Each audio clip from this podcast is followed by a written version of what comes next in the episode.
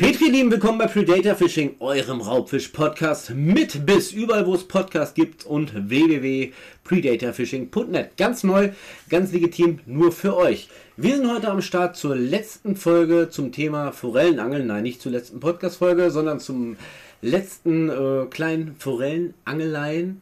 Denn ich habe mir heute tatkräftige Unterstützung nach Hause geholt. Denn ihr wisst es, ich erzähle ja gerne was über Real-Life-Stories, wenn es nicht so läuft. Und jetzt habe ich hier zwei Herren bei mir sitzen, die wirklich Ahnung vom Angeln haben. Nicht so wie ich, nicht so vielleicht wie du da draußen, sondern zwei Menschen, die wirklich, ich glaube, ihr Leben lang fürs Angelleben, mit dem Angelleben und ihre Partner auch mit ins Angelgeschäft äh, reinbringen. Und ich würde einfach mal sagen, stellt euch doch einfach mal dezent vor. Ja, ich bin Sebastian Brandt. Angel seit, gute Frage. Ja, seit 2013. Äh, ziemlich, ich überlege gerade. Nein, gar nicht wahr. Seit 2011 angel ich, seit 2013 eigentlich gezielt auf Forelle. Und bin jetzt seit einem halben Jahr einem halben Jahr in einem Tremarella UL-Team im Bereich Forelle. Und ich bin Dwight Strautmann. Ich angel seitdem ich, glaube ich, sechs Jahre alt bin. Habe da auch schon früh mit dem Forellenangeln angefangen. Bin da auch eigentlich beigeblieben. Das ist so das, wofür ich, ja, ich will jetzt nicht sagen lebe, aber schon so ungefähr. Eigentlich schon. Eigentlich schon. eigentlich schon. Es, es ist eigentlich so. Man will es ja nicht immer zugeben, aber es ist so. Ähm, ja, bin jetzt seit äh, zwei Jahren im Team Traut Area Trottalago, in demselben Team wie Sebastian. Und äh, ja, bin da auf Forelle so oft unterwegs, wie es eigentlich gar nicht mehr geht. Ja, jetzt hast du gerade schon gesagt, äh, ganz spannendes Thema. Das Angeln hat dich eigentlich schon ein Leben lang begleitet. Das ist richtig. Und es ist ja vielleicht auch wichtig für den oder diejenige Hörer da draußen, die jetzt gerade noch nicht so oft am Wasser waren oder wahrscheinlich noch nicht, ja, so wie du beispielsweise seit mehreren Jahren das Angeln verfolgst, zählt es, wenn man einmal angeln geht, entweder es catcht ein, im wahrsten Sinne des Wortes, man lebt dafür, oder man kann das beiläufig äh, betrachten als kleines separates Hobby, wie beispielsweise ein bisschen Ballspielen auf dem Schulhof. Einmal Angler, immer Angler? Ähm, ja, jein, antworte ich jetzt mal. Weil ähm, es gibt sowohl Angler, die ich kenne, die sagen, okay, ich mache das, äh, wenn schönes Wetter ist, bei 30 Grad draußen und äh, mache das einmal im Monat und bin dann glücklich. Aber äh, ich kenne auch genug Freunde mit dem Sebastian, den ich damals kennengelernt habe, auch am Forellenhof, ähm, die dann sagen, ich habe das einmal gemacht, ich werde nur noch das machen oder beziehungsweise mhm. hauptsächlich das machen, weil mich das so abgeholt hat, dass ich einfach, ja, dass ich einfach dafür brenne. Das ist einfach so. Ist ja sowieso, du hast es gerade gesagt, wir kennen uns ja jetzt auch nicht allzu lange. Crazy Geschichte, du hast gesagt, du hast den Sebastian am Forellenhof damals kennengelernt. Also das heißt, ihr habt euch beim Angeln kennengelernt. Wie lange ist das A her? Ungefähr? Ungefähr, wie alt sind wir jetzt im Schnitt? Ja, so zehn Jahre, elf Jahre. Das war aber auch, wir haben uns kennengelernt vor 10 oder 11 Jahren, das war, da war jetzt Handy noch nicht ganz so modern. Nee. Da ähm, haben wir uns dann, wir, wir wussten, wir sind da, wir sind zu dem einen speziellen Forellenhof gefahren, jeden Samstag und Sonntag und wir wussten, wir sehen uns da, keine Nummern ausgetauscht, gar nichts, bis dann irgendwann der Forellenhofbetreiber gewechselt hat, wir sind nicht mehr hingefahren und dann habe ich ihn vor fünf Jahren in einem Angelladen wieder getroffen und habe gesagt, ey, du bist doch der Du bist doch der hässliche Vogel von damals. Sehr gut. So ungefähr. Ähm, ja. Ich habe ihn angesprochen, hey, du bist doch der Sebastian und jetzt hast du mal gerne. Und ich habe gesagt, hey, ja, super, in Gedanken so. Wer bist du? Ja, genau. Und habe dann gesagt, das ist doch super schön, dass ich dich wiedersehe, Stefan. Ähm, Heiß ich nicht. Richtig, das war halt der Punkt. Ähm, Kann bei Ehefrauen auch passieren, wenn man die mal drei Wochen nicht sieht. Das ist. Absolut. Krass. Bin ich voll ganz bei dir. Ähm, Frage ist natürlich, ihr habt euch jetzt äh, im Prinzip wieder gefunden. Ihr Sozusagen. angelt und ihr angelt jetzt neuerdings auch im selben Team. Genau. Und wenn man so viele Jahre sich durchs Angeln kennenlernt, herrscht da ein gewisser Konkurrenzkampf zwischen euch? Ein Konkurrenzkampf eigentlich nie. Nee, wenn ich wir bin einfach besser. Oh. Ja, das ist ein Fakt. Ist, ist, ist, ist wie mit der Ehefrau. Oh, wenn ich so Mist höre, ey. Ähm, nein, also wenn wir, wenn wir Fuck nein. Beides nein. Du bist nicht besser und auch kein Konkurrent. Nein, nein das Top. ist es. Sowieso nicht. Nein. Wenn wir privat fischen sind, ist das natürlich so. Das hat man immer so, so einen kleinen Konkurrenzkampf. Ey, wer hat heute mal die meisten Normal. Fische gefangen? Normal. Aber es ist jetzt nie so, dass wir sagen würden, boah, du gehst heute mit einem Fisch weg und ich mit äh, 20 oder so. Du bist echt eine Granate im äh, Schlechtsein. So ist es nicht. Oder Ja, du eher bist andersrum, ne? Obwohl, ich finde ja, also ich angle jetzt ja auch schon ein paar Tage. Ich finde es ja, wenn ich gerade mit Kumpels, die auch schon längere Zeit kennenlernen, die auch schon längere Zeit angeln, man stichelt sich schon. Ja, das auf jeden Fall. Das gehört dazu, Das oder? auf jeden Fall. Ansonsten, ansonsten finde ich, ja, wenn man gerade so lange zusammen angelt, hat man auch gar nicht so das Feeling. Du, du musst den einen so ein bisschen piesacken, Absolut. damit er dann vielleicht auch nochmal einen richtigen Kick kriegt, nochmal ein bisschen mehr Gas gibt. Natürlich. Das, so steigert sich das Ganze halt hoch, ne? Also ich glaube mit meiner Freundin zusammengekommen. Was? Zum Beispiel. Ja, da gab es eine sehr Habt interessante. habt ihr das auch geteilt? Ja, so ungefähr. Ja. äh, da habe ich gerade, bin ich gerade in meine jetzige Beziehung reingerutscht. Ja. Reingerutscht. Richtig reingerutscht, ja. Und äh, So ist das am so Anfang ist einer das am Beziehung. Anfang, ne? So, Genau. Das ist normal. Ist kein Problem. Und ähm, da war dann halt Drilling oder Schonhaken? Schonhaken. War dann, war ja Release. Ja schriftlicher, genau. Achso, war dann schriftlicher Kontakt ähm, natürlich sehr stark und ich saß dann da, war nur am Daddeln Mhm. und ne, hier Herzchen, da Herzchen und ja. Und er stand neben mir und mein Gott. Da war dann halt schon, da, Ja, natürlich. manchmal muss man mich dann so ein bisschen sticheln, dass ich das Handy mal weglege und sage, okay, ich Ja. angel jetzt auch mal wieder. Da- ja, das da- brauche ich dann. Kenne ich, kenne ich, kenne ich, kenne ich. Kenne ich auch jetzt noch. Ich bin jetzt äh, ja mehrere Jahre verheiratet, Beziehung läuft längere Jahre.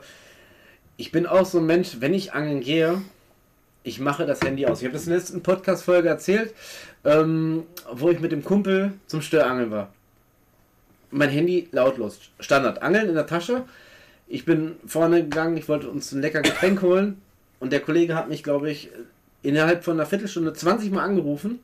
Ich komme zurück, ein riesen TT, er sagt zu mir, warum gehst du nicht an dein scheiß Handy? Du hast den Stör deines Lebens an der Route. Ich sage, Junge, wenn ich angel, ist Handyverbot. Fakt. Punkt. Das ist halt so. Das ist, äh, da kann mich meine Eltern, me- meine Freundin, da kann mich wer sonst was anrufen. Ich habe das Handy auf lautlos, meist habe ich sogar im Auto. Es, Ja. es ist nicht am Mann. Nein, gehört auch dazu. Also es gibt ja die diverse Situationen, diverse äh, Zeiten im Leben, die muss man sich auch einfach nehmen. Da muss man sich auf das, was man liebt, konzentrieren. Zu Hause ist es die Frau, beim Angeln ist es der Fisch. Da braucht auch keiner stören. Sind wir uns alle einig. Aber, aber, aber, aber.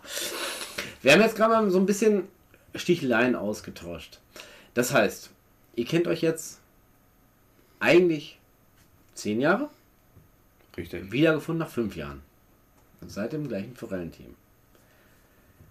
Wenn ich mir vorstelle, also ich habe das mit einem Kumpel, ist ein, eigentlich einer meiner besten äh, Jungs, der angelt auch. Wenn ich mit ihm am Teich stehe, dann kommt die große Frage.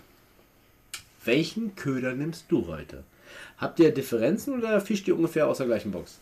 Ähm, aus der gleichen Box, wir beide eigentlich nicht, hätte ich gesagt. Weil jeder hat irgendwie seine Vorgeschmäcke. Das ist es so, was wir halt auch gerne machen, wenn wir privat fischen gehen, dann sprechen wir uns halt ab. Dass wir praktisch als Team an den Fisch Groß rangehen. abfächern könnt, dass ihr Genau, ein paar richtig. Variationen Zum. Beispiel, er ist auch hauptsächlich in unserem Trimarella-Team. Er sagt dann, er fängt dann lieber an, klassisch mit Bienenmade, Trimarella oder vielleicht mit Pose, ein bisschen Teig schleppen, wo ich dann sage, okay, ich fange jetzt an mit Gummi, mit Spoon und dann gucken wir, was besser läuft und Ja. dann gehen wir. Darf ich dich einmal ganz kurz unterbrechen? Natürlich. Auch für mich persönlich. Ich persönlich, Tremarelle Angeln, Neuland für mich. Habe ich keine Ahnung von. Wahrscheinlich der ein oder andere äh, Zuhörer bei uns auch nicht. Was ist Tremarelle Angeln? Was, äh, was ist der Unterschied zum normalen Angeln, zum Angeln oder sonst irgendwas? Was ist Tremarelle Angeln? Ja, Tremarella-Angeln entscha- ähm, unterscheidet sich in erster Linie deswegen, weil du hast ja, wenn du jetzt zum Beispiel mit einer Matchroute klassisch, der eine oder andere hat eine Matchroute zum Forellenangeln, Ja. Steckroute, dreiteilig klassisch, Steht hinter UL-Route. dir. Ja, genau. UL-Route natürlich schön kurz gehalten. Tremarella-Routen sind da anders. Tremarella-Routen sind zu 99% Telerouten. Es gibt einige wenige Ausnahmen. Ähm, auch da breit gefächert, hochpreisig, niedrigpreisig. Grundsätzlich Ganz ist normal. erstmal, es sind Routen, die äh, wirklich für das reine Forellenangeln entwickelt wurden. Mhm. Also du hast Matchroute kommt aus dem Friedfischbereich, kommt aus England, da haben die sonst was mit gefischt, klar. Aber Tremarella-Routen kommen ursprünglich aus Italien, wirklich fürs reine Forellenangeln entwickelt.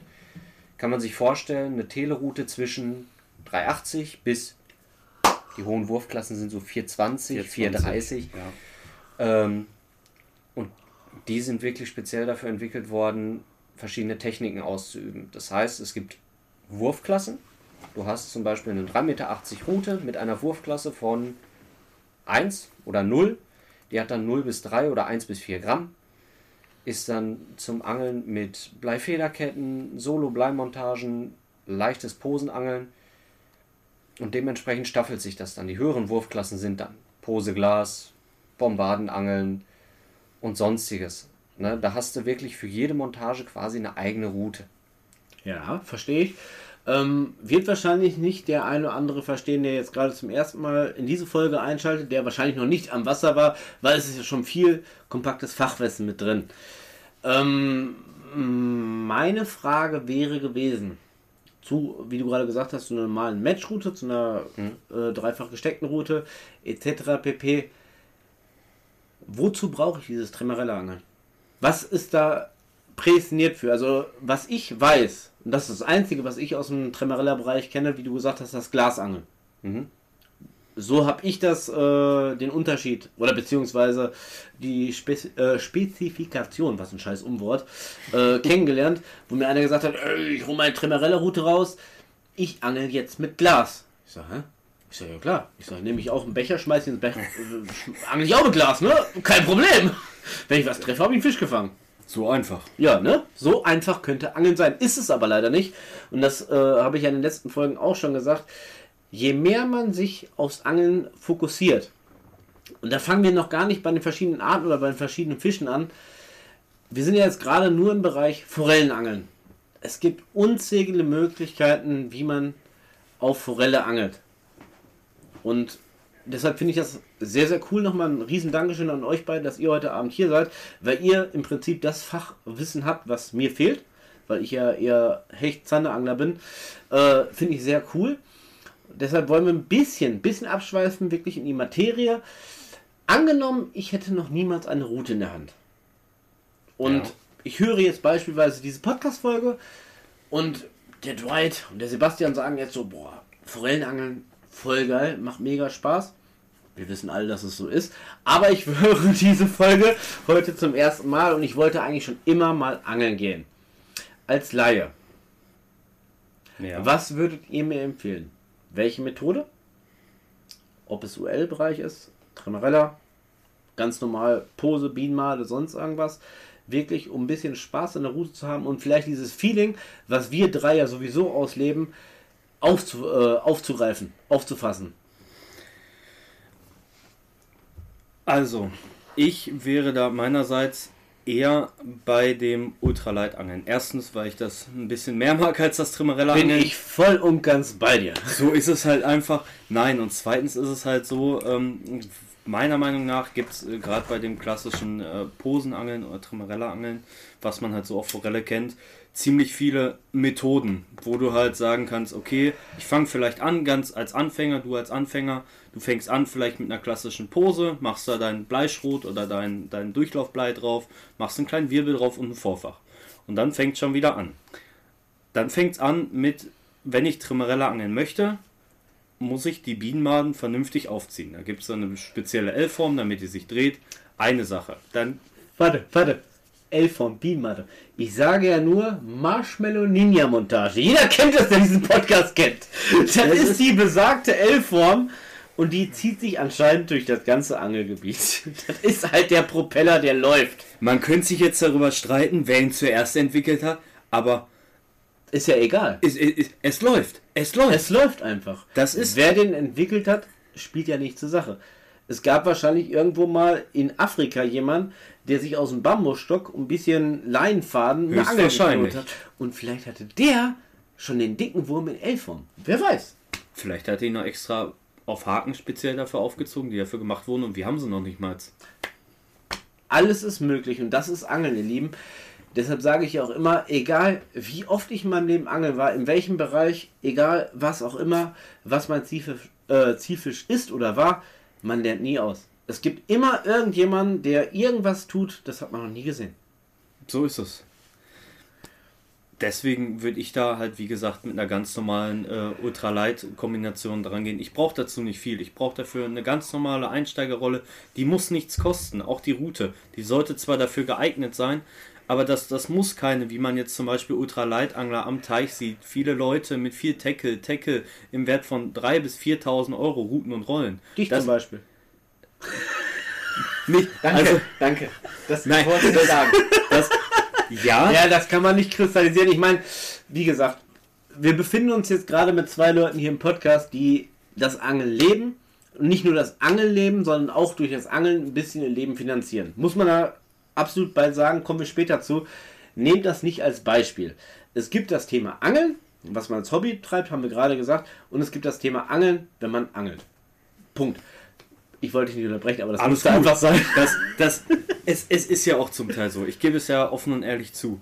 Aber wie gesagt, du kannst als Einsteiger kannst du mit ganz, ganz äh, wenig Geld, du brauchst vielleicht vier, fünf Köder und äh, du brauchst, sage ich jetzt mal am Anfang, wie beim Forellen-Teigangeln, du musst keinen Pastendreher können, der ja für viele auch, für mich auch, gerade beim Einstieg, gar nicht so einfach war. nach 30 Jahren. Also Richtig. So gar nicht. ich weiß noch, wie wir angefangen haben und ich dann mit meinen zwölf Jahren äh, zwei Jahre lang dem Sebastian hinterhergelaufen bin und nach jedem Fehlbiss musste der mir einen neuen Teichdreher drehen, weil ich es nicht konnte. Ich konnte es einfach nicht. Und hier heutzutage mit dem Ultraleitangeln ist es so, du hast deinen Snap, du hängst dir deinen Spoon dran, du hast drei, vier Lieblingsspoons, vielleicht drei, vier Gummiköder und damit kannst du anfangen. Und trotzdem ist es sehr flexibel. Wir haben uns letztens privat, muss ich dazu sagen, der Dwight war äh, vor einigen Tagen schon bei mir. Wir haben uns ja über die Creator Fishing Spoon Kollektion im Fanshop unterhalten, wo er mir auch sehr, sehr wichtige Tipps gegeben hat, wo ich als Laie selber nie drauf gekommen bin. Es fängt ja beispielsweise an bei den Sprengringen, bei der Hakengröße, sonst irgendwas, dass man halt nicht so viele Fehlbiss hat oder sonst irgendwas. Also man kann in jedem Bereich der Angelei, man kann so tief ins Thema eintauchen, wenn man keine Ahnung hat. Ähm, und das versuchen wir im Prinzip, oder ich versuche es ja seit ungefähr jetzt 34 Folgen Podcast, euch beizubringen, dass Angeln kein Marathon ist. Oder beziehungsweise, nein, falsch. Angeln ist ein Marathon, aber kein Sprint. Man ist nicht von jetzt auf gleich, weil man ein paar YouTube-Videos geguckt hat, ist man der Angler. Das ist ein Lernprozess, der zieht sich über Jahre, über Jahre und dann auch dann hat man nicht ausgelernt. So ist es. Ähm, wie würdest du denn? Was, mit, was würdest du einem Einsteiger empfehlen? Du wärst bestimmt wieder beim Teichangeln, oder? Es, ja, es kommt drauf an. Was So habe ich auch angefangen. Ich finde Teichangeln So- nicht verkehrt. Aber damals gab es doch kein UL-Angeln. Das ist es. Die Sache ist natürlich auch, was der Person eher liegt.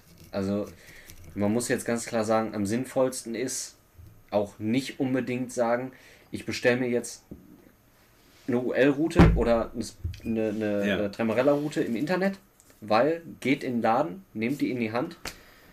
Danke. Normalerweise bin ich der Mensch, der das seit 33 Folgen jedes Mal sagt.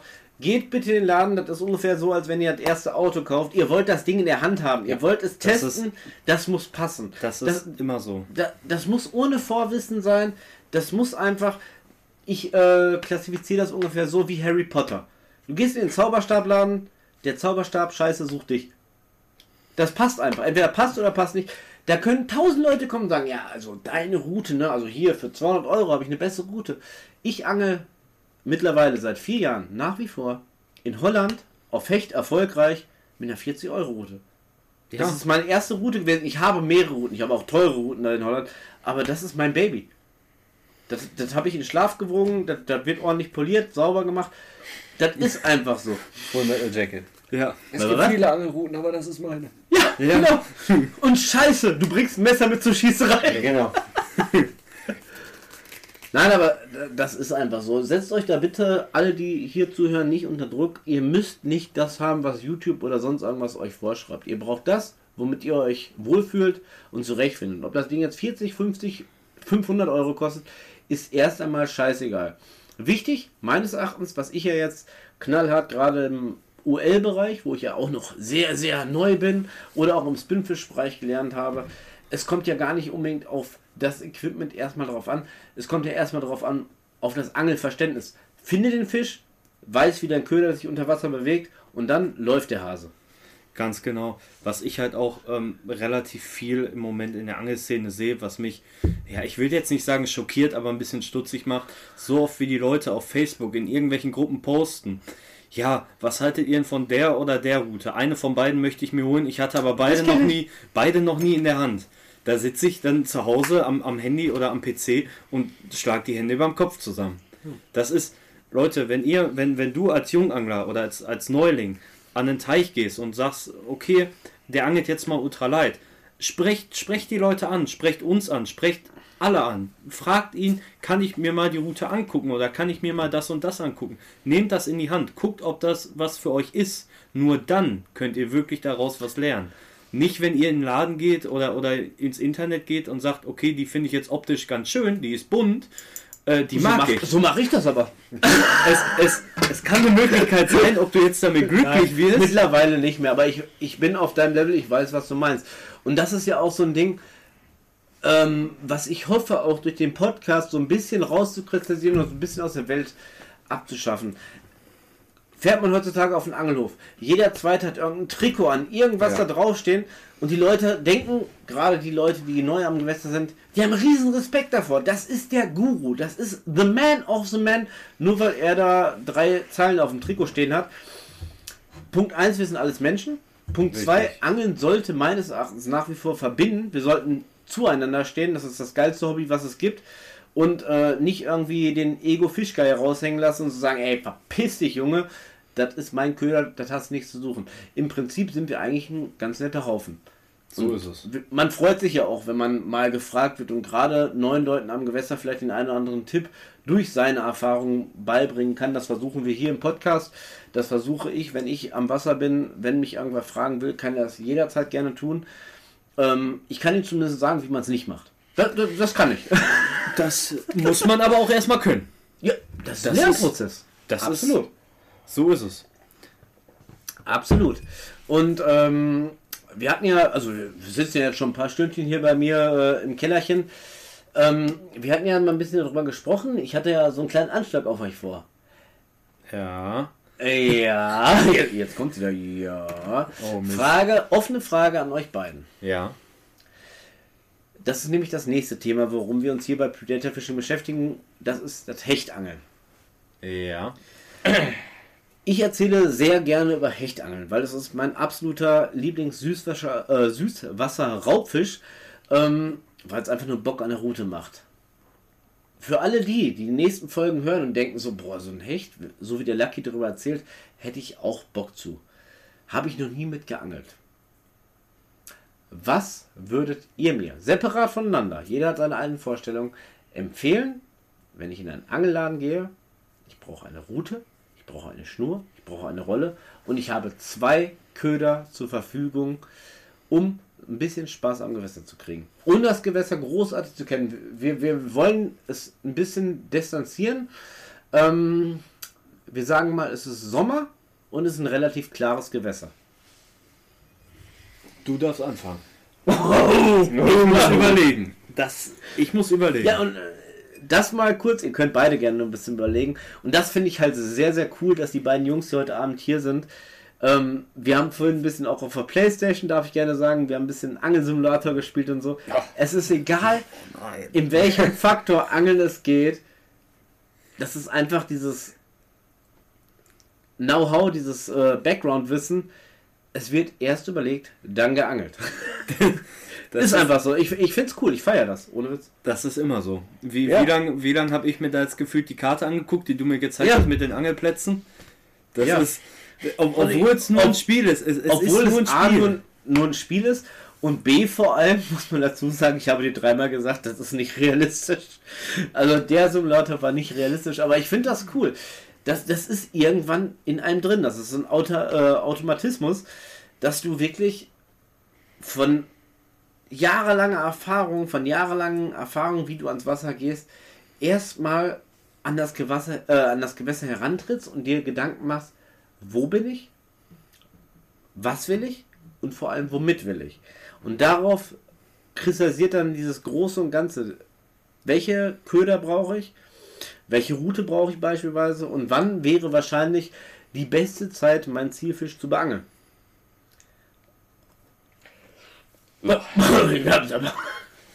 hey, du hast jetzt fünf Minuten Zeit. Ja, ich bin jetzt geistig noch bei ähm, Angel, Simulator. ja. Willst du nur die Köder wissen oder brauchst du Rute oder Schnur?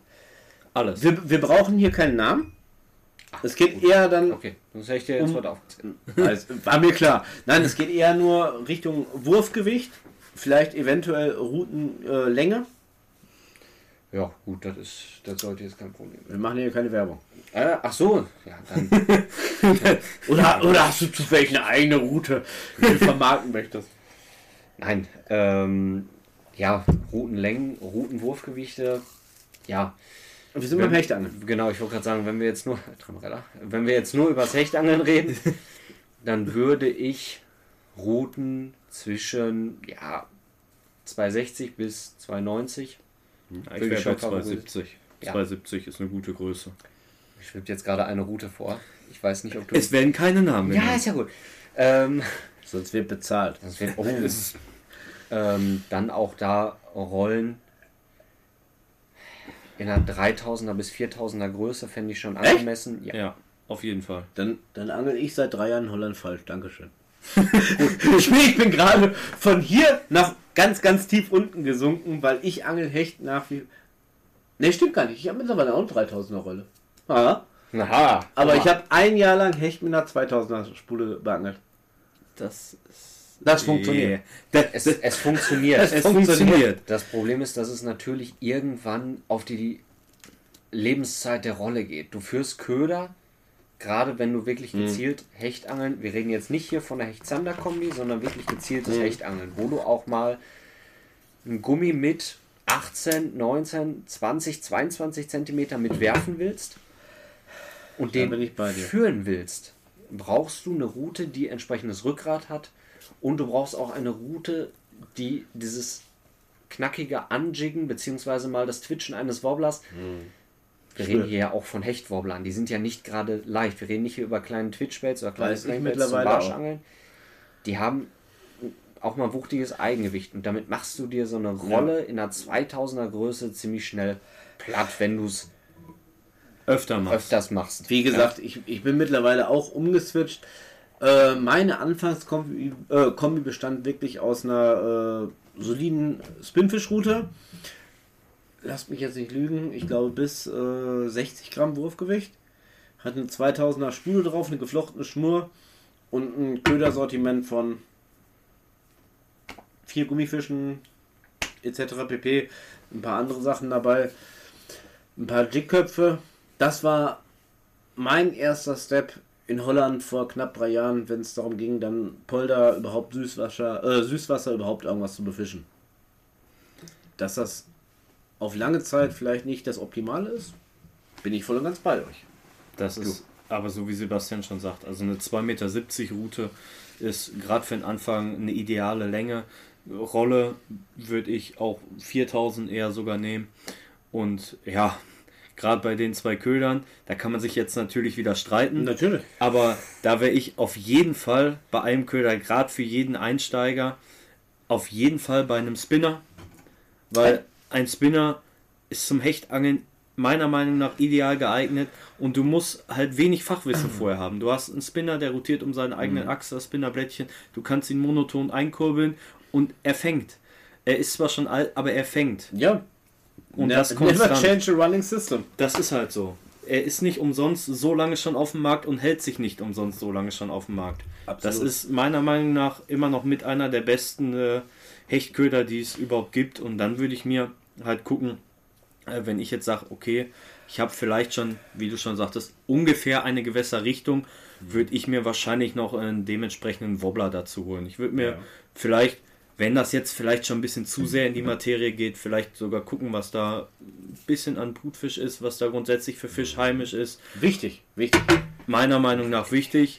für Hecht vielleicht auch eher, da streiten sich natürlich die Meinungen, ob das jetzt wirklich für Hecht so wichtig ist, weil Hecht, wenn der attackiert, Der ballert. er ballert einfach. Es ist einfach so. Die fressen sich auch gegenseitig. Es Darf man so. nicht vergessen. Und da entweder du holst dir einen Wobbler, der wirklich schön schockig ist, der wirklich auch von der Farbe her knallt und von der Aktion, dass der wirklich richtig gut Druck reinbringt. Ähm, oder du gehst halt ins Gegenteil und sagst, du willst vielleicht doch noch einen Gummifisch. Das sind halt aber wieder so Feinheiten. Ganz wichtiges Thema von mir, wo ich wirklich das erste Jahr, wo ich nicht viel Vorwissen hatte, ich sage jetzt nicht, dass ich das Problem gelöst habe, aber ich würde von euch gerne die Meinung dazu hören. Ich habe ja angefangen, wirklich äh, in Nordholland damit zu angeln, durch den Kauf des Mobilheims in den Poldern. Ja. Ich hatte sehr, sehr viel Gestrüpp unter Wasser. Wasserpflanzen, Seerosen etc. pp. Was tue ich, damit ich nicht bei jedem zweiten Wurf einen dicken Hänger habe und wahrscheinlich meine zwei Köder, die wir gerade ausgesucht haben, verloren habe? Dafür bist du eher. Ich habe zwar auch schon eine Idee, oder soll ich anfangen? Bei mir wird es jetzt wieder in den Bereich mit Fachbegriffen um mich schmeißen gehen. Dann probiere ich erstmal, ich würde sogar, wenn du sagst, okay, das Kraut oder das, das Unterwassergewächs, das habe ich bis 20 cm unter der Oberfläche, würde ich zu einer warmen Jahreszeit sogar zu einem Oberflächenköder tendieren. Ein Heißt? Köder, ähm, ja, das sind Popper zum Mhm. Beispiel, die heißen so. Die haben dann vorne auch keine Tauchschaufel drauf. Die laufen dann wirklich nur auf der Oberfläche. Die twitchst du an und erzeugst dadurch Druck. die, den Druck und die Bewegung. Und das ist das, was die Hechte dann so gallig macht. Gerade die Hechte, die in dem Kraut stehen, wo du schon sagst, Mhm. Die kommen du, nach oben. richtig, du, du kommst halt rein. nicht dran. Du kannst mit einem Gummifisch nicht hin. Ja. Der Gummifisch, der sammelt Kraut ein. Spinner Ja. sowieso. Alles andere auch. Du hast halt wenig Möglichkeiten. Mein erster Rat, den ich damals bekommen habe, weil ich halt auch im Internet gesucht habe, wäre so ein Offshore-Haken. Offset. Offset, sorry. Fachbegriff. kann ich nicht, kann ich nicht. Offset-Haken. Da war ich nämlich jetzt geistig. Ja, Deswegen okay. gerade so. Dann gehen wir, gehen wir das Wort einfach mal eine Runde weiter.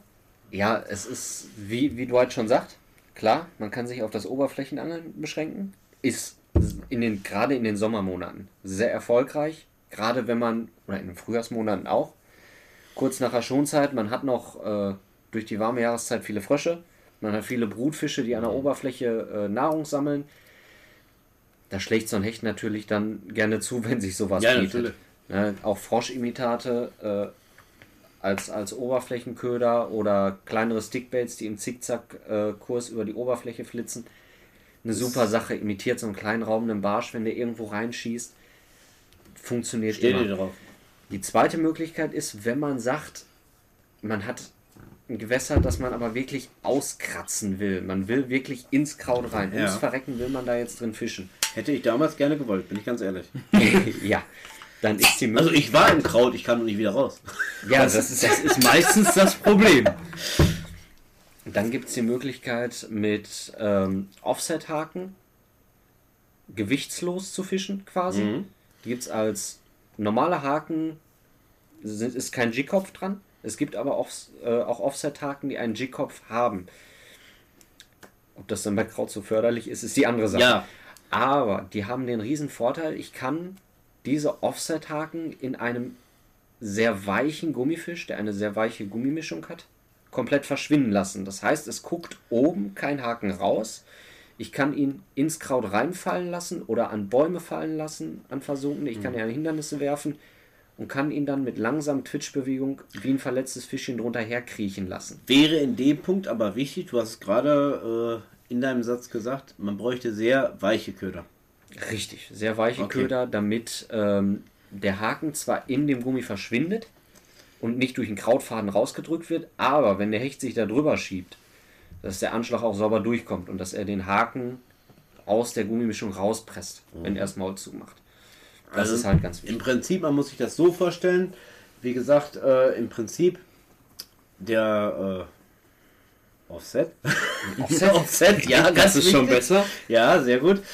Äh, ist ein Haken, den ihr in euren äh, Gummifisch implementiert, der eigentlich aktuell zum Köderauswurf gar nicht sichtbar ist, der wenig übersteht, ja. dass er halt Richtig. wenig Hänger äh, fokussiert.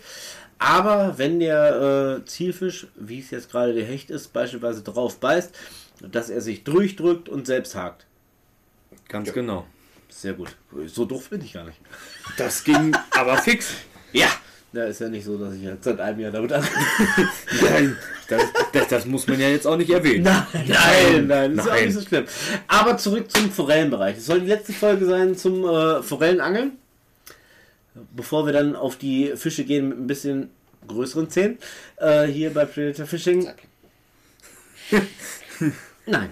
Nein, ich glaube, das meinte er nicht. Nein, obwohl, obwohl ich muss dir dazu sagen, und das ist ja auch das Fatale an, an mich selber. Ich habe mich ja in der zweiten Podcast-Folge, in der zweiten Staffel dafür schon entschuldigt. Ich habe ja den Saibling, man hat euch gehört, by the way, ich habe den Saibling mit der Forelle über den gleichen Kamm geschert. Was totaler Schwachsinn ist. Ja. Also, bei Nein, aller Liebe, Also, ja. oh. Nein, warum? Es ist, es Nein, ist für, Fakt. für, Es für einen ist Fakt. Einsteiger ist das vielleicht auch erstmal logisch. Für, für mich, ich habe das in der ersten Podcast-Folge Staffel 2 angekündigt. Wir reden als erstes Thema über die Forelle, die Lachsforelle, über den Saibling. Es ist alles Forelle. Ist es nicht. Nein. Ist es nicht. Und. Der Schweiß. Ich, ich setze mich gleich in der Ecke und äh, ja. Nicht schon wieder. Hatten wir vorhin schon beim Zocken. nein, aber äh, nein, aber es ist auch Fakt. Abseits davon, dass es der Saibling nicht die Forelle ist. Wir müssen, ne? Saibling, Ja. keine Forelle. Böses Wort. Das in einem Satz zu sagen, ist schon fatal. Äh, für uns Angler. Ein Saibling wird auch anders beangelt als eine Forelle. Kann anders beangelt werden. Kann. Ja, Ja. kann. Gezielter. Gezielter. Sagen wir so. Aber du kannst natürlich auch ähm, deine konkreten Sachen, die du halt jetzt auch zum Beispiel zum normalen Forellenangeln, das Einzige, was ich jetzt zumindest über die Jahre so ein bisschen für mich erkannt habe, dass der Saibling meiner Meinung nach deutlich, deutlich wählerischer ist. Das ist eine Forelle, schön und gut, die mag auch nicht immer ganz so blauäugig sein, äh, die schießt auch nicht immer sofort auf jeden Köder drauf, ähm, aber gerade der Saibling, ich finde es immer schwieriger, gerade ähm, als der Saibling hier gerade ankam an die Forellenteiche, hey, schön, alle Forellenteiche besetzen Saiblinge, war mal an dem Tag da. Hast du mal. Dann, dann habe ich mich nicht ganz versprochen. Also ich habe die zwar über einen Kamm geschert, aber ich habe gesagt, der Saibling ist noch so ein bisschen die Königsklasse. Es, es ist schon eine Version zickiger. Das ist. Mann, Frau, mehr braucht man nicht zu sagen. Das ist. Die Saibling. Die, die Saibling, genau. Ganz neues, ganz neues äh, äh, Fachwissen. Es ist nicht mehr der Saibling, es sind noch die Saibling. Damit es für jeden verständlich ist. So versteht es jeder. Absolut. Ja, absolut. Nein, wir versuchen das ja auch alles ein bisschen rüberzubringen, dass auch die Leute ohne Vorwissen das rüberbringen. Ich habe das damals in der allerersten Podcast-Folge so gesagt. Ich habe gesagt, beispielsweise, ich habe über einen Barsch gesprochen. Der Barsch ist meines Erachtens der Rambo. Der ist klein, relativ klein, aber der ballert auf alles. Der will sich beweisen. Der will einen raushängen lassen. Scheißegal, ob das ein 10 cm Gummifisch oder ein 20. Der könnte auch eventuell größer sein als er, aber er will da drauf, er will attackieren. Und dann kommt dieser Saibling, der jetzt sagt so, hey, du scheiß Forelle. Du frisst alles. Aber ich, ich bin der Saibling, mich wollen sie. Ich kann wählen, was ich fresse. So kommt mir es zumindest manchmal vor. Mir da gibt es auf jeden Fall, wie du äh, vorhin auch schon sagtest, dass es halt auch andere Angelmethoden gibt. Aber meiner Meinung nach ist das äh, dadurch entstanden, dass gerade der Saibling sehr wählerisch ist und dadurch die Leute mehr zum Denken angeregt hat. Viele Leute haben gesagt, okay, hey, ich äh, form meine Paste sonst normal auf Forelle.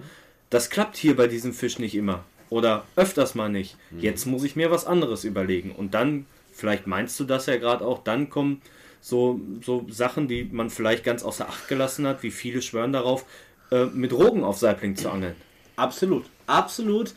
Ich habe äh, den Podcast gibt es ja eine, im Prinzip gab es den Podcast ja eine Folge vorher, muss ich jetzt dazu sagen. Wir sind ja jetzt schon in der Zukunft.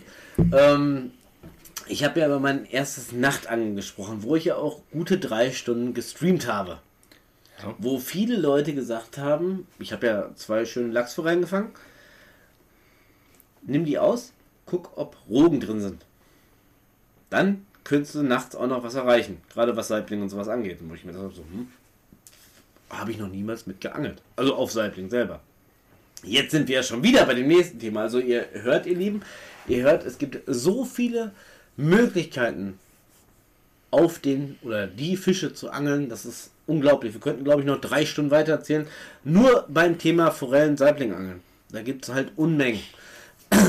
Wäre für mich jetzt auch. Also die Leute haben mir im Livestream geschrieben, such die Rogen, fang die Fische. Was mache ich denn mit den Rogen? Die sind so klein. Oh, oh, Ja. hier, wird, hier wird dick durchgeatmet. Äh, ja, also da gibt's. Mir wird, mir wird gleich der Angelschein entzogen, glaube ich. Nein, da gibt's Nee, du hast ja so gesehen recht.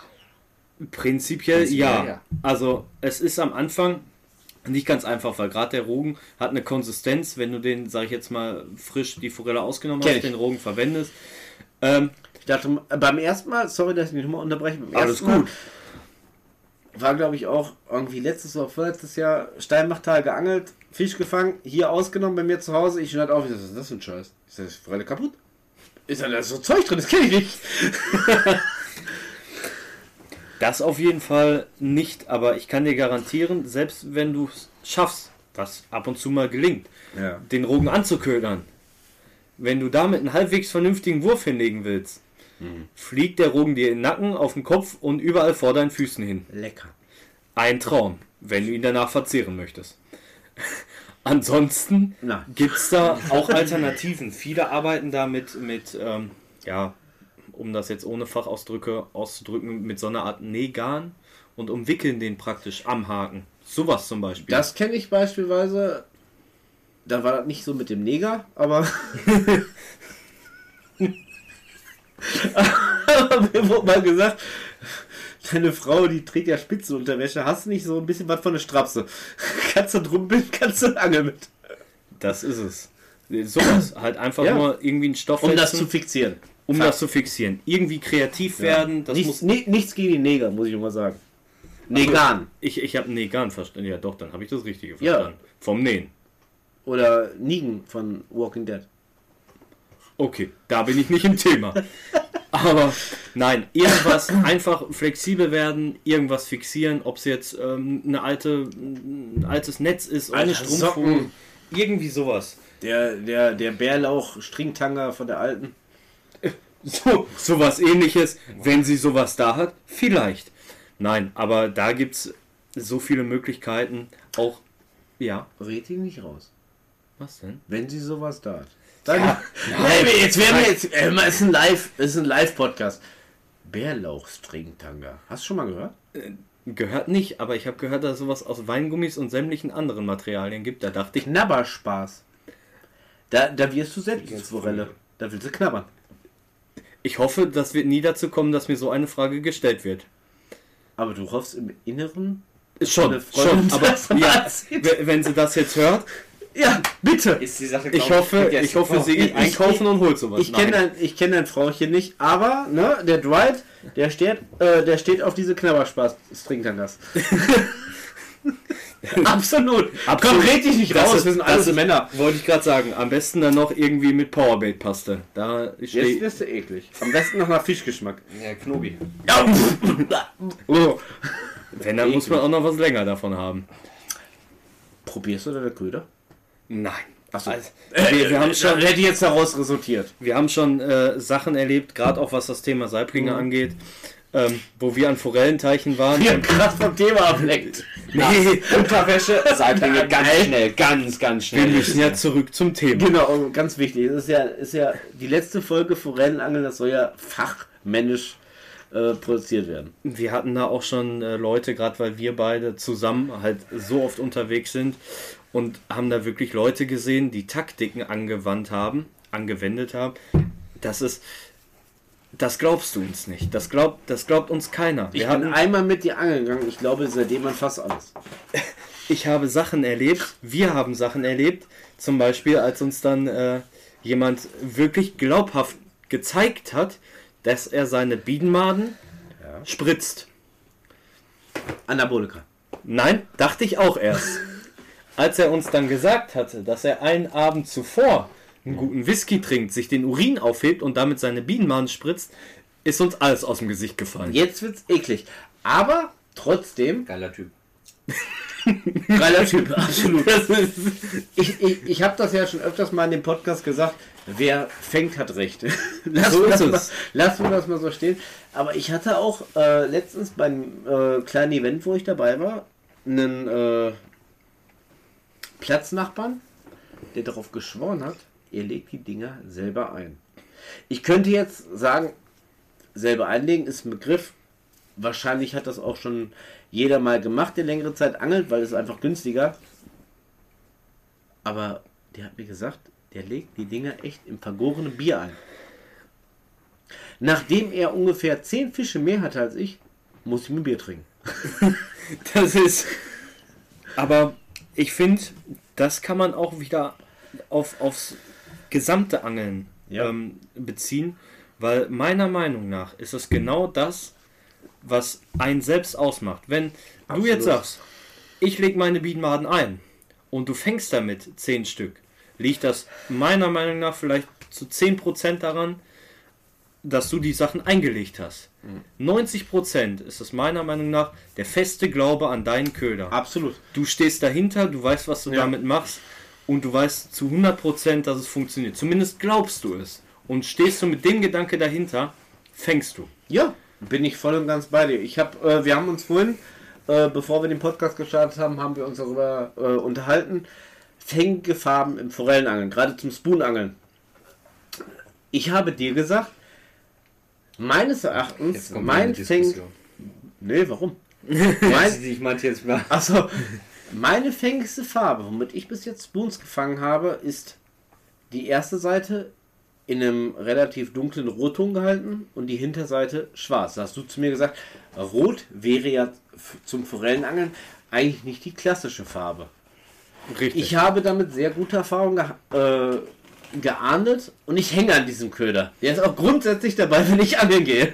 Das ist, das ist meiner Meinung nach, du, der Fisch kommt rein und das, was alle Leute fischen, was der, was der Forelle auch direkt klar wird und was du auch sofort sieht, das sind die üblichen Farben, die man kennt. Ja. Man, jeder Angler oder jeder gerade Ultralight-Angler hat ein, ein Fluororange, also wirklich ein stark kräftiges Orange, ein kräftiges Grün und ein kräftiges Weiß.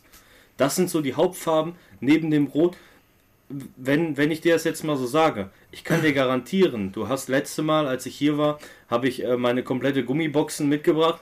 Ich kann dir garantieren, dass ich in dieser Farbe selbst, ich glaube, ich habe, ja, lass mich nicht lügen, vielleicht 60, 70 verschiedene Formen in meiner Gummibox. Ganz abgesehen von den Farbwahlen habe ich nicht einen in den Farbton. Aber das ist halt auch, du glaubst daran und es fängt. es war mal für mich fänglich. Für mich hat das Ding das Ziel erfüllt. Passt. Und äh, bevor wir jetzt gerade viel, viel, viel tiefer noch in die Materie abstürzen, es ist ja so: Farbwahl, Köderwahl von der Form, von der Größe, vom Gewicht. Eine Sache, was ich viel wichtiger finde, und ich habe es ja live mit dir am Wasser erlebt, ich war mit dir zusammen angeln weit. Du hast mit dem gleichen Köder, den du mir überlassen hast, für, äh, zu dem letzten Event, hast du zig Forellen rausgezogen. Ich hatte nicht einen Biss da drauf. Ich denke mal, was viel, viel wichtiger ist, an, anstatt allem anderen, bevor man sich fokussiert auf eine Farbe, auf eine Größe, auf eine Köderwahl, ist wirklich die Köderführung. Das ist es. Du brauchst am Anfang, wenn du gerade anfängst, gerade auch ich in meinen Anfängen, ich kann dir sagen, ich hatte ein Gummi in drei verschiedenen Farben. Das war ein, bestimmtes Gummi in drei verschiedenen Farben. Und ich hatte vier Spoons, zwei verschiedene Modelle. Das, Und du magst keine Spoons. ich mag, also jeder, der mich persönlich kennt, weiß, ich mag kein Spoonangeln. Ich Bist du denn jetzt so? Das ist, das ist ich habe dazu einfach noch, noch keinen richtigen Bezug gefunden. Für mich ist einfach Ja. das Gummiangeln einfach das, das, das, was ich am meisten mag, gerade am Forellenangeln. Und das ist es halt. Jetzt abgesehen davon, dass es 7000 verschiedene Köder gibt, du fängst mit einem Köder an und beschäftigst dich Ja. damit. Wenn du deine Form hast und es gibt viele, ganz, ganz viele Formen, die auch wirklich 100% fängig sind. Es gibt zig Dekors, zig Köder. Und das finde ich ja immer so geil, wenn man so im World Wide Web irgendwie. Äh, ich habe es ja selber gemacht. Ich meine, wer macht es nicht, wer gerade anfängt? Gerade im Bereich, ich sag mal, gerade Forellen, UL-Angeln war für mich neu. Ich habe mich informiert. Wo habe ich mich informiert? Im Internet. gibst du UL-Angeln ein, du kriegst grundsätzlich von zig verschiedenen Händlern die Köder präsentiert, die Laufart präsentiert, wie du den Köder zu führen hast und nur das führt zum Erfolg. Problem ist in der ganzen Geschichte, ich bin da das erste Mal UL angegangen, da war einer, der hatte diesen Köder nicht, den mir Internet gesehen hat. Und der hat Fische gefangen. Scheiße! Dachte ich mir, ich sag, wa- wa- wa- was ist denn los mit dem? Das ist so ein Nobody? Krasser Typ. Ja, das, Das das, ist- muss ein das- das- richtig krasser Gott gewesen sein. Der hat einfach mit Ködern gefangen, die ich nicht im Internet gesehen habe. Und ich dachte, wie macht er das? Warum? Das Internet, das, das, das, das schwelgt voll Illus- Illusionen im Prinzip.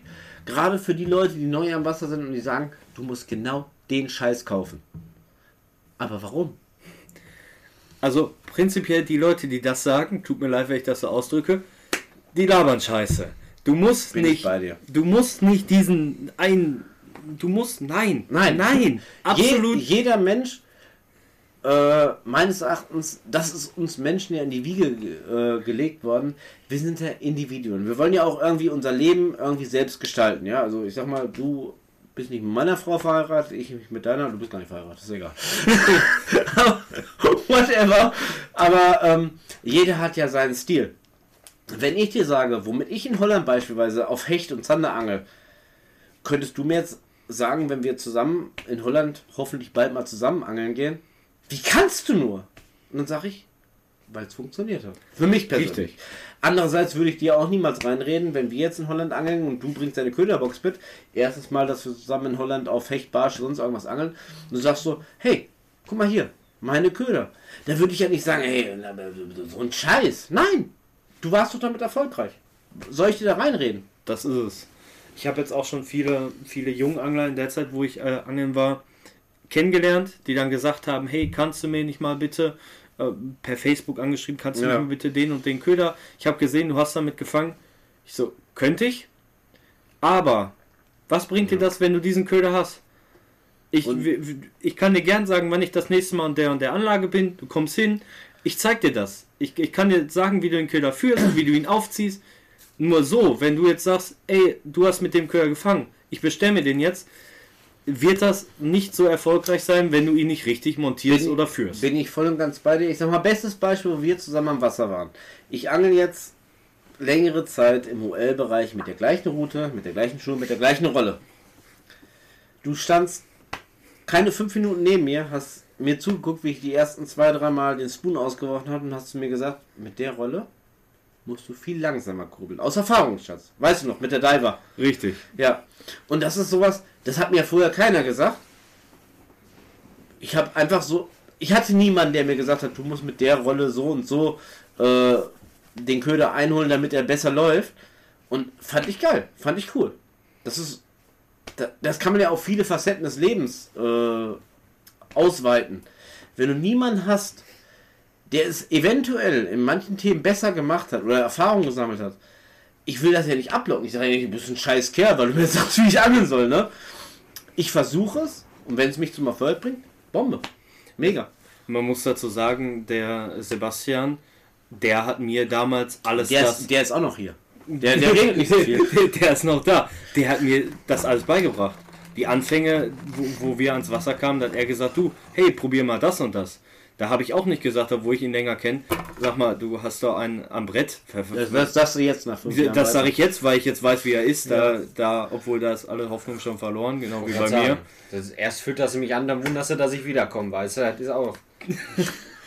Nein, aber da hat er mir die Sachen gezeigt Ja? hat gesagt, probier es doch nicht. Ich so, wa- warum? Wir haben eine Taktik, die funktioniert. Warum? Und dadurch, wenn du einen dabei hast, der dir das wirklich zeigt, Nein, So ist wichtig. Und ich würde auch mal, bevor wir jetzt, also theoretisch könnten wir jetzt wirklich noch drei Stunden lang nur über das Forellen, Minimum, also wir könnten auch noch wahrscheinlich drei Wochen darüber diskutieren und wir würden immer nicht auf einen Nenner kommen. Wichtig ist in der ganzen Geschichte, es gibt drei Faktoren, ihr Lieben. Drei Faktoren. Punkt eins ist, lasst euch nichts vorschreiben, macht eure eigene Erfahrung. Ihr lernt nur dazu. Wenn es nicht funktioniert, wechselt, changed, guckt, woran es eventuell gelegen hat, guckt, äh, was weiß ich, was ihr verbessern könnt. Und vor allem, ich meine, der Dwight sitzt gerade vor mir, auch in seinem Teamtrikot von äh, Traut Lager, Logo, Lager. Area, Trottalago. Ach ja, genau. Sitzt er vor mir. der andere Mann, der ist halb nackig hier, ist ja nicht so schlimm. Ja, das macht er gerne, muss man Also, dazu das, sagen. das, Das, macht ist er gerne. normal. Ich habe ihn nicht dafür bezahlt. Nein, aber Fakt ist an der ganzen Geschichte, sammelt A eure Erfahrung und fragt die Leute, die wahrscheinlich neben euch eventuell beim ersten Mal angeln, wahrscheinlich viel, viel besser fangen, was ihr verbessern könnt. Ihr könnt euch ja nur bereichern, das ist ganz, ganz wichtig. Und im Normalfall sollten wir Angler eigentlich eine Gemeinschaft sein, die zusammenhält und die bereit ist dafür, dem einen oder anderen auch Hilfestellung zu leisten. Also ich bin da voll und ganz für. Die zwei Jungs, die hier sitzen, Natürlich. jederzeit. Wir haben auch hoffentlich, was wir vorhin besprochen haben, in nächster Zeit was ziemlich Geiles vor. Äh, Gibt bald Infos zu.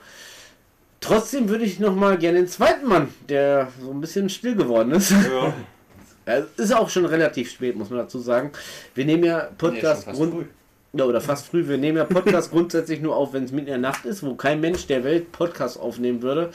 Ähm, Nochmal zu dir, zu deiner Geschichte, weil ich weiß von dem Dwight, du hast ja auch mal in einem Angelshop gearbeitet. Ich habe mal in einem Einzelhandelsverkauf gearbeitet, der eine Angelabteilung hatte. Also, Ist das nicht das gleiche? Ich bin. Ja, jein. Ja, okay, ja, sorry, sorry. Das heißt, du hattest ja Kunden, Laufkundschaft. Ja. Ja, cool. Ja. Ist ja schön. das ist, ist ja schon mal gut. Ich Verkäufer, Kunden da, gekauft. Funktioniert. Kunde kommt gekauft, ich so, Kunde so. Nein, worauf ich hinaus wollte, war einfach, ich hatte ja gerade mit dem Dwight das schon mal so mit angesprochen. Äh, Signalfarben, Fangfarben, äh, eventuell präsentierte Farben zum Forellenangeln. Deine Meinung als ehemaliger Angel, Laden, Laufkundschaft, was hat er gerade gesagt? Irgendwie Verkäufer. Ja, so. Verkäufer. Ja, ja. 450 Euro Job. Verkäufer von Laufkundschaft. So Genau, ist ja auch, ist ja auch egal. diesen. Zumindest als, als äh, leidenschaftlicher Angler, darauf wollte ich natürlich hinaus. Wenn ich dich fragen würde, wir haben jetzt, wo wir den Podcast aufnehmen, haben wir jetzt Viertel nach zwölf. Deine Frau Dwight vermisst dich schon. Du hast gesagt, du bist um 12 Uhr zu Hause. So ungefähr. Schade. Das Ist ja ungefähr so wie beim Angeln, der brauchte noch so ein bisschen Podcast und ein bisschen Fischfang. Wenn ich jetzt fragen würde, ich würde jetzt gefühlt sechs Stunden ans Wasser fahren. Ich habe meine Spoonbox zu Hause vergessen. Hätte aber die Möglichkeit, jetzt gerade innerhalb von sechs Stunden, was natürlich total unmöglich ist, aber ich hätte Gott gegeben, hat mir die Kraft gegeben. Ich könnte mir jetzt ein Spoon bauen. Welche Farben würdest du mir empfehlen? Ja. War er nicht darauf vorbereitet? Schade auch. Nee, doch, eigentlich schon. Aber ich bin froh, dass du Farben gesagt hast und nicht Form oder Laufverhalten. Ähm, Da kommen wir später zu, wenn du frech bist, mein Lieber. ähm, ja, für mich ist beim Forellenangeln eigentlich ausschlaggebend Kontraste. Also, so klassische Ganz- Kontraste. Sorry, ganz wichtiges Thema. Ja, ich muss das ja. Ich, ich will ja selber dazulernen. Das, ihr seid ja nicht ohne, ohne Grund hier. Ich will ja auch dazulernen. Kontraste. Kontraste sind für mich Farben, die sich beißen. Ja. Schwarz, gelb. Gelb. Beispielsweise. Ja? Ist es in dem Fakt egal, was sich beißt? Oder gibt es. Da sind wir jetzt wieder bei dem Thema, ja, wer fängt, hat recht, bla bla bla. Hatten wir gerade schon. Aber ich stehe jetzt auf Farben. Meine persönliche Lieblingsfarbe ist grün. Grün ist die Farbe der Hoffnung. Wunderschön. Wenn ich jetzt einen Köder haben möchte mit grün, was wird sich denn da beißen? Schwarz? Schwarz beißt sich mit allem. Nein. Der Dwight schüttelt schon den Kopf. Also ich glaube, da wären wir sogar einer Meinung. Ich bin bei Grün Orange. Ich bin auch bei Grün Echt? Orange. ist doch so wunderbar. Krass, Jetzt krass. kommen wir auf einen Nenner. Ist doch schön. Nach Das fünf Jahren haben wir die beiden jetzt endlich mal gekriegt. Alle beide. vereint. Wunderbar. sehr, wunder- äh, sehr, sehr fast cooler Abschluss dieses Podcasts heute Abend. Also grün-orange wäre auf jeden Fall eine Farbe. Wenn du Ich, grün. ich, ich sage jetzt nicht, ja, geht immer was, aber wäre auf jeden Fall ein Kontrast. Da könnte schon was gehen. Das auf jeden Fall. Ja. Ja? ja, es gibt viele Leute, die den Podcast hören, die sagen, okay, der Lucky, der labert so viel vom Angeln, ich hätte Bock drauf. Ich habe nichts. Spoons sind nicht günstig. Ja. Ja. Ich möchte mich in die Richtung eventuell äh, als Einsteiger etabliert. Äh, Deutsch, nee, kann ich nicht. Ähm, ich möchte jetzt einfach anfangen. Sagen wir es mal so. Und ähm, ich brauche halt ein paar Dekors, wo halt der ein oder andere erfahrene Angler schon gute Erfahrungen mitgemacht hat. An welche Farben sollte ich mich wenden? Also grün, orange, geil. Du vielleicht auch noch was? Pink-Gelb, eigentlich immer eine Sache. Die fischst du auch sehr gerne, die Farbe. Ja. Pink-Gelb ist so eine Sache, die eigentlich immer geht. Und was, ja. Und Was, was, was macht denn, also ich weiß ja nicht, ich meine, wir können alle kein Fisches, äh, Fischisch, aber wa, was macht denn für die Forelle, für das Tier Forelle den Unterschied? Wie, wie, Keine wie, Ahnung. Das, Also, das ist einfach so. das ist, Die stehen drauf, die haben Bock drauf. So als wenn ich jetzt sagen würde, ich dusche mich jetzt heute Abend mit Bosch und meine Frau wird total happy oder ich dusche mich mit, äh, was weiß ich, John Player und sie sagt so, hm, du bist nicht mein Kerl. so ungefähr. Also, was prinzipiell, dafür müsste ich jetzt, äh, glaube ich, ein Fisch sein, um das vernünftig verstehen zu können. Wichtig ist meiner Meinung nach, dass du Du wirklich. hättest, du hättest aber eine schöne Größe, um dich zu filetieren. Das ist. Du kannst auch mir gerne noch was abnehmen, dafür habe ich genug. die Bauchlappen stören. Ja. Zumindest beim Bücken. ähm, aber das Problem ist halt, meiner Meinung nach ist Kontrast wichtig und vielleicht gerade auch mal ein Kontrast zwischen den keiner am Teich vielleicht fischt. Sowas Das mehr. ist ja meine Meinung, das versuche ich ja irgendwie zu kristallisieren, auch durch den äh, Fanshop. Sachen zu finden, die es sonst nicht gibt. Sei es mit den Butterflies oder sonst irgendwas, wo ich mir denke, so, ja, die Farben an sich gibt es schon, aber Farben kann jeder. Farben kann. Farb, hör mal, die Welt ist farbenfroh. Und es hat sich halt wirklich, und ich denke mal, da sprechen wir nicht nur vom Forellenangeln, sondern auch vom Hechtangeln, Zanderangeln, Barschangeln. Es gibt Farben, die einfach gängig sind, die on top sind, on fire sind. Und der Podcast ist ja im Prinzip auch nichts Normales. Und ich versuche ja irgendwie gegen diesen Strom zu schwimmen. Ja, so wie es ist. Und ähm, ob das jetzt mega geil ist oder sonst irgendwas, man weiß das nicht. Aber man darf ja auch gerade in der Angelszene mal was komplett anderes versuchen. Es ist einfach so. Es ist so. Hol dir vielleicht ein oder zwei Köder, wo du sagst, hey, da habe ich schon viel von gehört, die funktionieren und vielleicht auch mal einen, wo du sagst, okay, das könnte ein Experiment sein. Setz mal Shit. Das, das ist meiner, den hab wahrscheinlich auch nur ich in der Ja. Box, auch wenn alle sagen, ey, du bist irgendwie ein bisschen bekloppt, irgendwo sonst wo, aber es kann funktionieren und es kann vielleicht besser funktionieren als alles andere. Oder zum Beispiel an Tagen, hatten wir vorhin auch mal, bevor wir den Podcast aufgenommen haben, es gibt ja so eine Theorie, Sebastian, der kommt zu ins Spiel, guckt da nicht so dahin, du bist immer noch hier.